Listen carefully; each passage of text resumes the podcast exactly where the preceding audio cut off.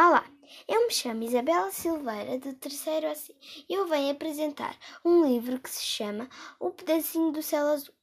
da autora Vera Lúcia Marinzec de Carvalho, do ilustrador José Luís Jurras, e é a terceira edição de março de 2006.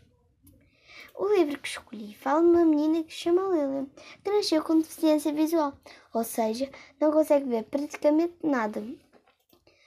O que mais me chamou a atenção no livro foi que ela sabia ler e escrever mesmo sendo cega, pois ela frequentava a escola normalmente como os outros meninos e meninas. Eu acho que o meu livro se encaixa nos Objetivos de Desenvolvimento Sustentável número 4, pois a educação de qualidade garante o acesso da inclusão de todos na escola, como também se encaixa nos Objetivos de Desenvolvimento Sustentável Número 10, que pretende reduzir as desigualdades, pois promove a inclusão social independentemente de qualquer deficiência.